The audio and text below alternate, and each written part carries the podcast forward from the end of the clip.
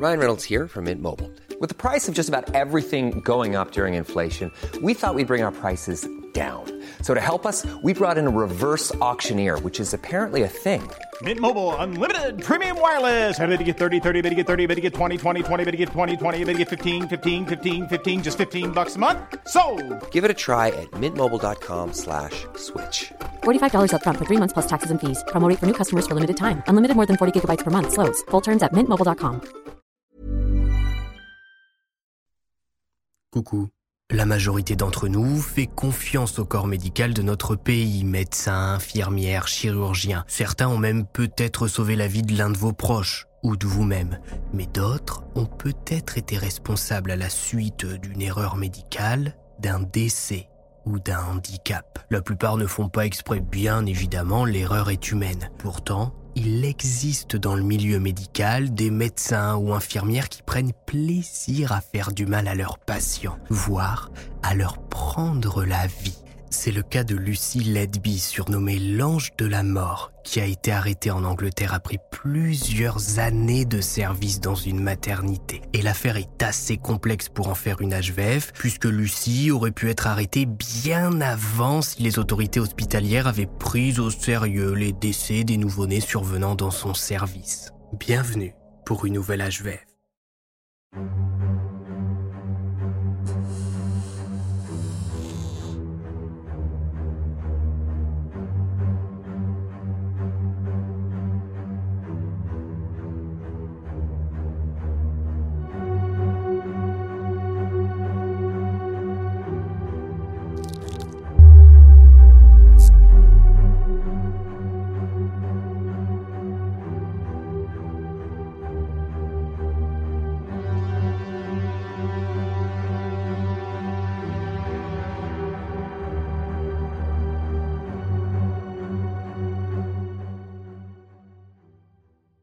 Salut à tous, mes skies, on se retrouve pour une nouvelle histoire à la fois vraie et flippante dont vous avez été nombreux à m'en demander une HVF, l'affaire Lucy Ledby, l'ange de la mort qui a été arrêté en Angleterre. Et vous allez voir que l'affaire va vous énerver au plus haut point puisqu'elle se passe sur plusieurs années, les décès s'enchaînent, les suspicions augmentent, mais la direction de l'hôpital décide de ne surtout rien faire et de tout mettre sous le tapis. Alors installez-vous, n'oubliez pas de vous abonner, et on est parti.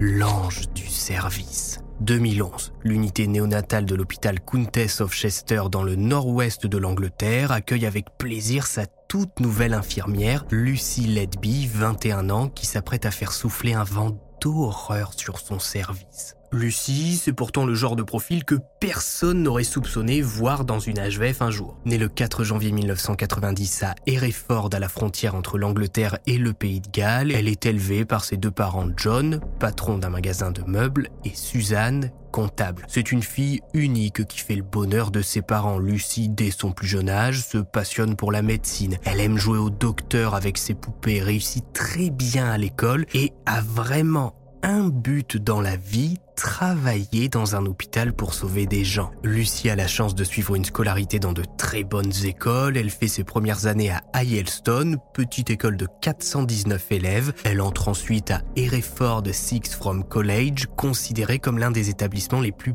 performants d'Angleterre. Lucie a pour réussir. Ses parents dépensent des fortunes dans son éducation et pour lui faire plaisir. Sa vie semble toute tracée, ses amis la décrivent comme une fille un peu geek qui aime lire de la fiction, voir des films, s'intéresse aux jeux vidéo. Bon alors là je vous fais un petit peu son CV mais c'est vraiment important pour comprendre pourquoi cette affaire va autant choquer l'opinion publique quand elle va sortir dans la presse. Lucie, après le lycée, va à l'université, réussit brillamment ses études d'infirmière et ses proches le diront d'ailleurs, elle fait partie des meilleurs élèves, se couche tôt, étudie le matin, va très peu aux soirées étudiantes et très bien notée lors de son stage à l'hôpital pour femmes de Liverpool. Sans surprise, Lucie obtient son diplôme en 2011 et rejoint donc l'hôpital Countess of Chester. Lucie Ledby, c'est vraiment l'enfant parfaite, la fierté de ses parents qui vont même publier sa photo de diplôme dans le journal local. Bon du coup la photo elle a été publiée dans tout le pays depuis. Bref,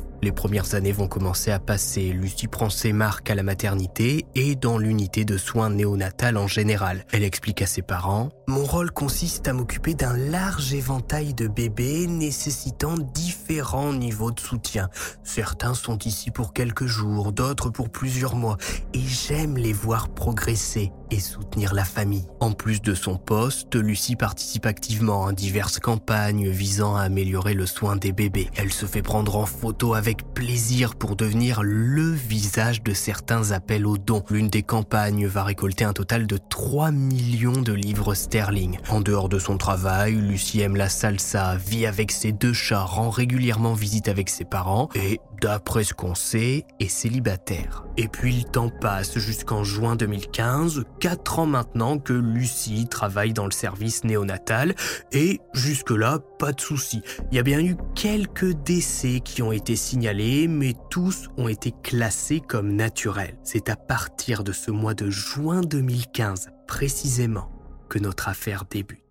Ce mois-ci, deux jumeaux viennent de naître, jumeaux que l'on appellera Arthur et Chloé, qui sont des prématurés. Les jumeaux naissent avec six semaines d'avance et sont donc confiés aux soins de l'unité néonatale dans la nuit du 8 juin. Tous deux sont décrits comme étant en parfaite santé, on les garde juste sous surveillance, histoire d'être vraiment sûr à 500% que les bébés vont bien et vont grandir comme il faut jusqu'à leurs 9 mois tout rond. Sauf que 90 minutes après être entré dans le service néonatal, l'alarme d'Arthur se met à sonner. Son état se détériore, son rythme cardiaque n'est pas normal. Les infirmières, dont Lucie Ledby, se précipitent à son berceau, tentent les premiers soins, essaient de comprendre ce qu'il se passe.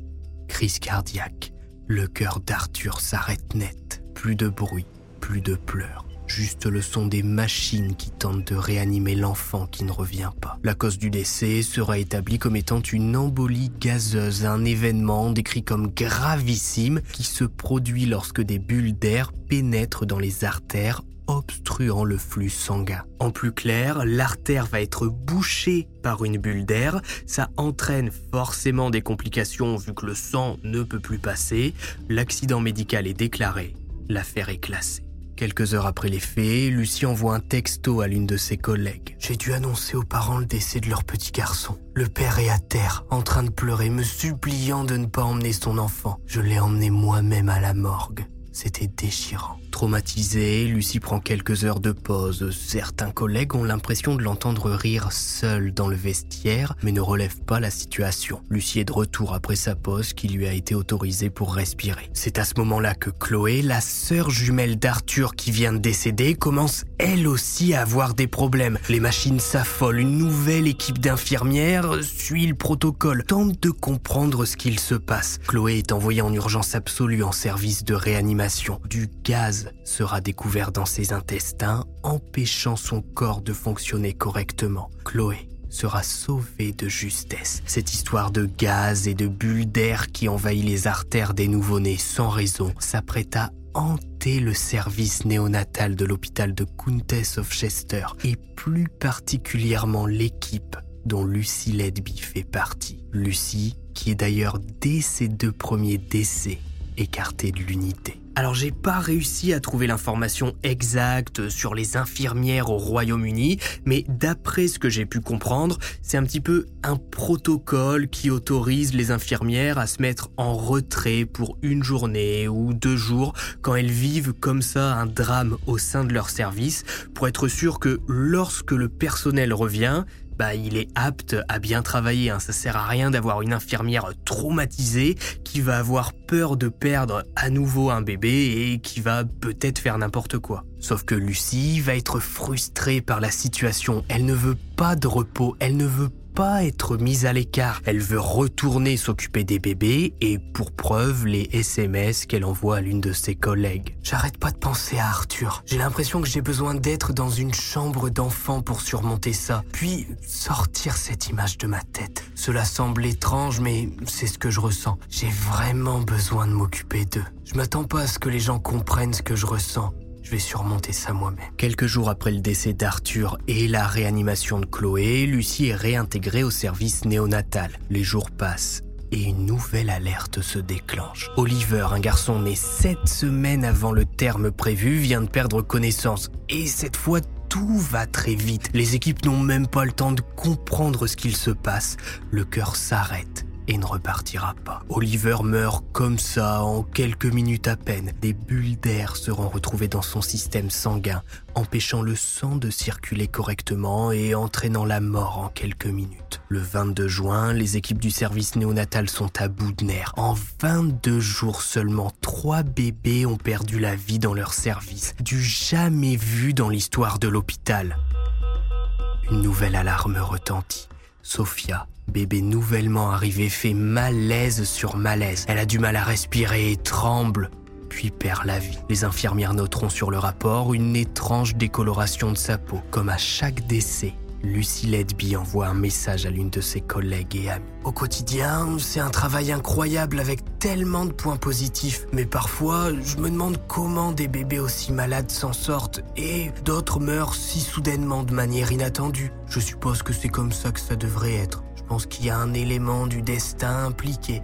Il y a une raison à tout. Et peu à peu, bien sûr que ces décès vont plomber le moral de l'unité. Certaines infirmières parlent de malédiction, d'autres arrivent au travail la boule au ventre, certaines pleurent dans les vestiaires avant de prendre leur service, terrifiées à l'idée de revivre encore et encore la même situation. L'hôpital de Countess of Chester, face à la situation, va bien évidemment commencer une enquête en interne confiée au docteur Stephen Breyer, consultant en chef de l'unité néonatale, tout est fait pour ne pas trop ébruiter les récents événements, histoire de ne pas faire paniquer les futures mamans. Les machines sont analysées, on regarde qui était de service au moment des décès, et à chaque fois, une même personne revient, les équipes changent régulièrement, mais une infirmière est toujours présente au moment des faits, Lucy Ledby qui n'a pas pris ses jours d'arrêt autorisés suite au premier décès, ni au deuxième, ni au troisième. Mettre des bulles d'air pour empoisonner un patient, c'est simple, ça se fait en quelques secondes. Lucie a très bien pu même faire ça quand ses collègues avaient le dos tourné. Lorsqu'Alison Kelly, directrice adjointe de l'hôpital, reçoit le rapport de l'enquête interne sur son bureau, elle comprend parfaitement ce qu'il se passe. Elle sait lire entre les lignes du docteur Stephen Breyer, même si c'est super mal écrit, hein, c'est une écriture de docteur après tout. Alison Kelly comprend que ce que l'on appelle un ange de la mort est potentiellement en action dans l'unité néonatale et que le docteur Breyer pointe du doigt Lucie Ledby. Et pourtant, la directrice adjointe de l'hôpital met le rapport à la poubelle et décide de ne rien faire bah, de peur que l'affaire ne s'ébruite trop. Le 4 août, toujours en plein été, Gary, prématuré de 7 semaines, est confié en unité néonatale. Alors que sa mère s'absente, Lucie entre dans la chambre pour faire des soins à l'enfant, mais pendant qu'elle procède, la maman de Gary revient et demande à Lucie ce qu'elle fait. L'infirmière répond ⁇ Vous inquiétez pas, je suis infirmière ⁇ Lucie, dans l'ombre de ses mains, semble trifouiller l'enfant, puis sort de la chambre. Ce jour-là, Gary perdra la vie à son tour. Il est le quatrième enfant à périr dans l'unité néonatale de l'hôpital Countess of Chester, mais Personne n'est alerté. L'affaire reste secrète. Une fois de plus, l'autopsie démontrera que Gary est mort suite à de l'air entré dans son organisme qui a bouché sa circulation sanguine. Et la liste s'allonge rapidement. Le lendemain, ce sont des jumeaux qui perdent la vie. Le 7 septembre ensuite, un bébé devient lourdement handicapé suite à l'air introduit dans son organisme mais survit. Le 23 octobre, une nouvelle alerte se déclenche. Un cinquième bébé perd la vie. Bien évidemment, des familles vont commencer à se poser des questions, découvrir qu'il y a eu d'autres décès dans l'unité de soins néonatale, mais l'hôpital répondra simplement que oui, oui, il y a eu effectivement une augmentation du taux de mortalité, mais Yann Harvette, le directeur, va expliquer que pour l'instant, on reste dans la norme nationale. Oh bah ça va alors, si c'est la norme nationale, tout va bien,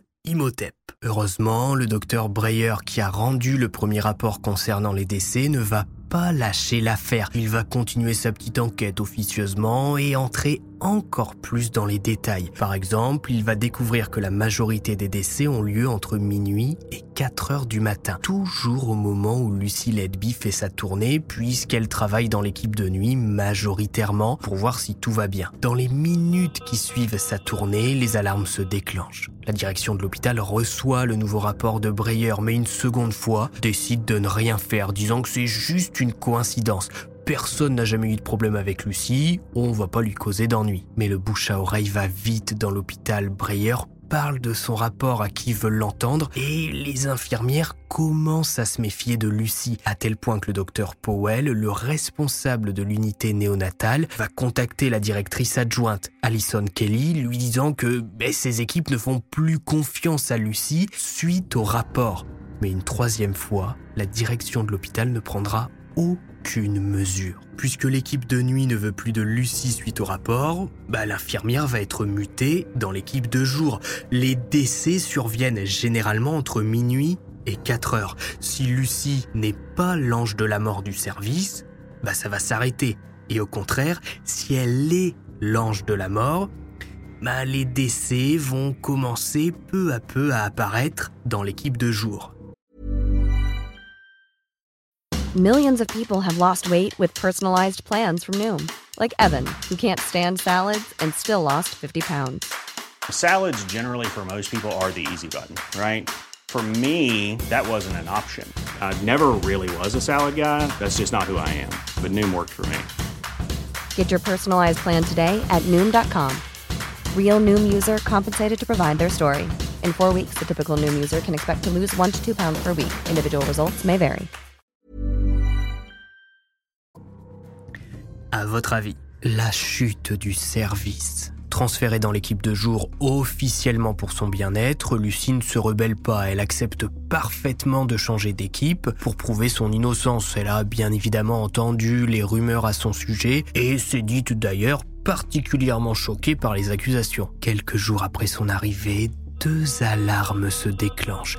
Des jumeaux sont en détresse, mais l'équipe de jour réussira à leur sauver la vie. Les incidents qui vont se passer dans cette deuxième partie d'enquête permettront plus tard aux enquêteurs de prouver que Lucie Ledby est derrière tous ces décès. Mai 2016, l'unité néonatale est au point de rupture. Le personnel n'en peut plus. Toutes les infirmières sont en état de stress permanent. La peur d'entendre ce bruit strident d'alarme les terrorise. Toutes sont parano l'une envers l'autre. Lucie Ledby est plus isolée que jamais, plus personne ne lui fait confiance. Tout le monde regarde et analyse ses moindres faits et gestes. Le docteur Breyer, qui enquête toujours, va de nouveau contacter la direction de l'hôpital qui va organiser une réunion pendant laquelle il sera décidé de laisser Lucie Ledby à son poste toujours dans le but de ne pas faire de vagues. Il ne faut surtout pas que l'affaire ne s'ébruite. L'hôpital perdrait des soutiens, la direction serait même peut-être remplacée. Hors de question, on dit rien, ça va bien finir par s'arrêter. Non, entre avril et juin, ce sont trois bébés qui vont être dans une situation critique. L'un d'eux finira avec des lésions cérébrales, un autre aura une déformation de la gorge suite à une sonde enfoncée trop brutalement et l'empêchant de respirer. Lucie part ensuite en vacances. Pendant son absence, rien ne se passe. À son retour, des triplés sont pris pour cible. Deux périront. Et en interne, les choses commencent à chauffer. Le docteur Breyer continue d'alerter la direction, demande que Lucie soit retirée de l'unité de soins en urgence, mais une fois de plus, personne n'ose prendre la décision de peur de ne faire trop de vagues. Et puis, si Lucie est innocente, l'hôpital lui devra une belle somme si elle les attaque en justice. Certains vont donc commencer à vouloir prévenir les autorités, déposer une plainte contre X pour qu'une enquête soit officiellement ouverte sur les décès. Ben, ça permettrait à l'hôpital de laisser la justice faire son travail et plus ou moins de se dédouaner. Le directeur Yann Harvey va absolument refuser de prévenir qui que ce soit et de faire sortir l'affaire de son établissement. Les tensions vont s'accroître et à la fin du mois de juin, la direction de l'hôpital va organiser une réunion. La possibilité d'impliquer la police y est vivement débattue. Le cœur de la discussion tourne autour des problèmes d'une enquête au sein même de l'hôpital et surtout du rôle que pourrait avoir Lucie Ledby dans toutes ces morts. L'administration craint, je cite, des problèmes de réputation et et a des inquiétudes quant au lancement d'une chasse aux sorcières basée uniquement sur des preuves circonstancielles. L'hôpital va donc trouver deux superbes solutions, pas besoin de paniquer. Si Lucy Ledby est réellement l'ange de la mort, bah c'est simple, on lui fait quitter l'unité néonatale et on la met à un poste administratif. C'est fait. Si c'est elle, bah voilà, les morts vont s'arrêter. Et puis, bah si c'est pas elle, c'est quand même facile. Les bébés prématurés, on ne les met plus dans l'unité néonatale, mais on les met dans d'autres unités, voire on les envoie dans d'autres établissements. C'est logique. Moins de bébés, moins de morts.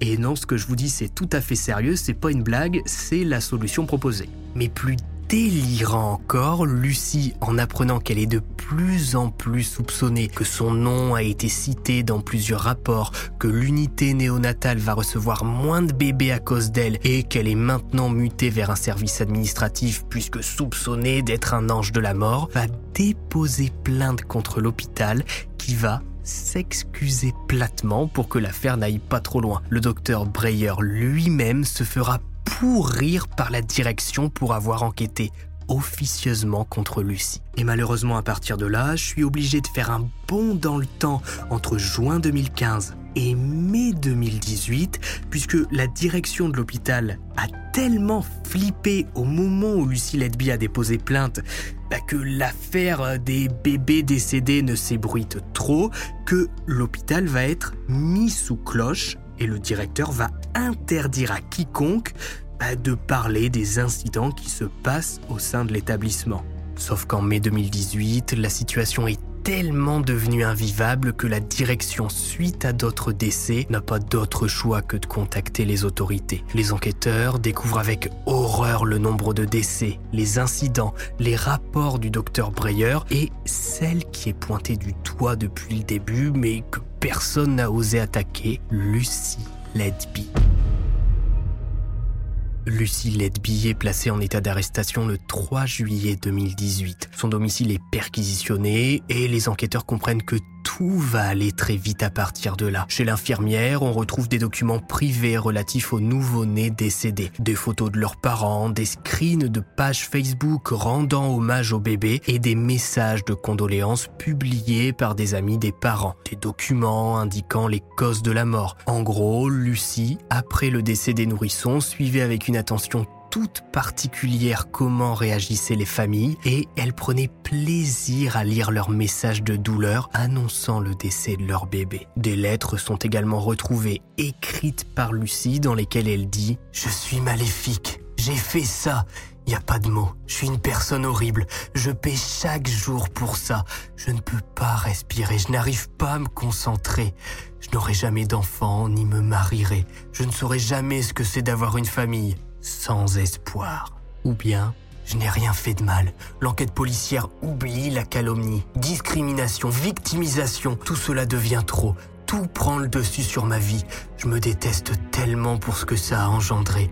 Je me sens seul, effrayé. Que réserve l'avenir? Comment puis-je m'en sortir? Est-ce que les choses seront-elles un jour comme avant? Détesté, panique, peur, perdu, je ne mérite pas de vivre.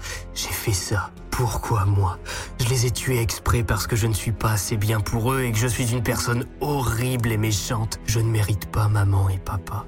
Le monde est mieux sans moi. Malgré ces lettres, l'enquête et les rapports, Lucie Ledby décide de plaider non coupable. Mais là, je vais un peu vite. Je me suis demandé, en écrivant cet HVF et en faisant mes recherches, quand je suis arrivé à ce stade, pourquoi Lucie Ledby aurait fait tout ça Quel est le motif derrière tous ces meurtres? Pourquoi une infirmière qui réussit plutôt bien dans la vie, qui a eu tous ses diplômes, qui a un bon travail, déciderait comme ça un jour euh, d'injecter de l'air dans les vaisseaux sanguins de nourrissons juste pour les faire périr? Eh ben, depuis la nuit des temps, et je vous l'ai déjà dit, les chroniqueurs disent une chose. On tue pour deux raisons. Le cul Désolé, c'est comme ça qu'on dit, hein. Ou l'argent. Et l'affaire Lucie Ledby, ça déroge pas à la règle. Le motif du massacre. Les enquêteurs vont découvrir sur l'ordinateur de Lucie qu'elle entretenait une relation ambiguë avec un médecin marié, un certain docteur.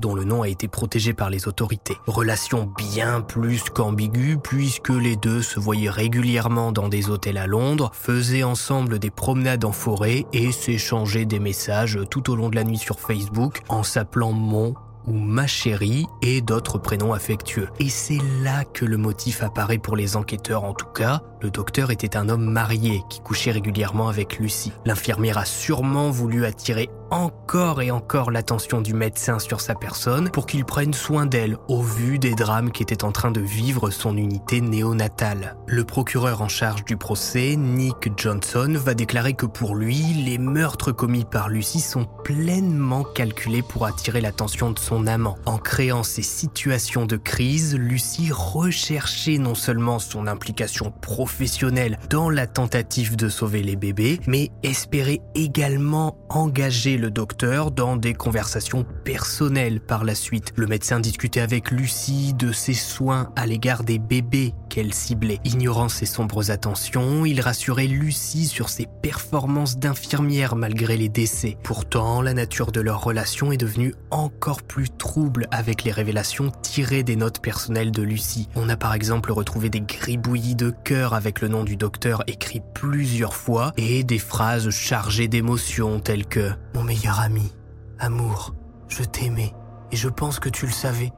Je voulais que tu restes là, mais tu ne l'as pas fait. Lucie recherchait également fréquemment la femme du médecin sur Facebook, soulignant une obsession plus profonde au-delà de leur soi-disant amitié. Le docteur est un membre de l'unité néonatale qui était régulièrement appelé en urgence lorsque les alarmes se déclenchaient. Donc, en mettant ses bulles d'air dans ses nouveau-nés, Lucie s'assurait de voir quelques minutes le docteur pour ensuite discuter avec lui sur Facebook du drame venait de se jouer. Il y a quand même d'autres moyens, je pense, pour contacter quelqu'un qui nous plaît, plutôt que de s'en prendre à des nourrissons euh, pour attirer son attention. En tout cas, Lucie et le docteur qui a voulu rester anonyme ont toujours dit ne pas avoir eu de relation intime. Ça se comprend puisque de toute façon, Lucie plaide non coupable et ne veut pas avoir la honte d'avoir couché avec un homme marié. Elle sait que ses parents suivent de très près l'affaire et le docteur bah, veut préserver sa vie de famille. Même si je le répète, on a bien assez de preuves pour prouver la liaison entre Lucie et le docteur qui était marié. C'est une histoire vieille comme le monde. Lucie voulait attirer l'attention du docteur. Bah, qui lui voulait juste se taper l'infirmière. Enfin, à un moment, faut dire les choses. Lucie, au moment où elle se fait arrêter, était en train d'être complètement mise de côté par le docteur qui ne faisait plus du tout attention à elle. Bon, alors il allait la voir à chaque fois qu'il y avait un bébé qui décédait ou qu'elle avait un problème dans son unité. Mais le docteur commençait à se lasser de tout ça, ça fonctionnait plus pour attirer son attention.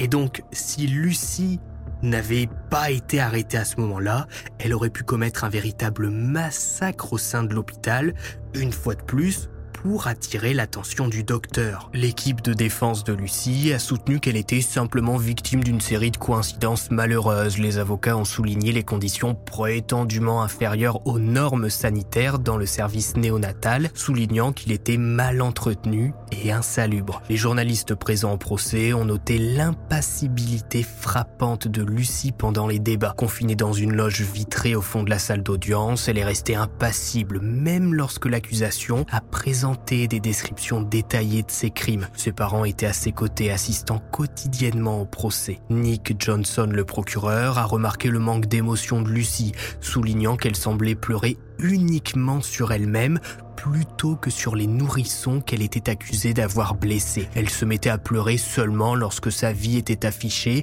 et que l'on parlait de ses diplômes, son enfance, ses parents, ses relations amoureuses et amicales. Jamais lorsque les victimes étaient présentées, ni même lorsque les familles des victimes venaient témoigner de l'horreur qu'ils ont vécue après la perte de leur enfant. L'affaire Ledby va mettre du temps à être jugée parce que ben, toutes les preuves sont circonstancielles. Personne n'a jamais vu Lucie injecter de l'air dans les veines des nourrissons. Donc il faut regarder les plannings, regarder les heures, regarder si Lucie était bien présente au moment des faits. Est-ce qu'elle était seule? Est-ce qu'elle a été filmée par une caméra de surveillance? En train d'entrer, bah, par exemple, dans la chambre du nourrisson Il faut vraiment emmagasiner un maximum de preuves pour réussir à convaincre le jury. Jury qui part délibérer le 10 juillet 2023. Après plusieurs jours à huis clos, le jury rend son verdict. Lucy Letby est reconnue coupable de sept chefs d'accusation de meurtre et devient alors la tueuse en série d'enfants la plus prolifique de l'histoire britannique moderne. Officieusement, les autorités pensent qu'elle a fait bien plus de victimes au fil des années, voire même lors de ses années d'études. Mais pour être sûr de pouvoir la condamner, la justice s'est concentrée sur ces sept cas bien précis dans lesquels Lucie, au vu de ses horaires de travail et des faits, était forcément impliquée. Le 21 août 2023, le verdict définitif tombe.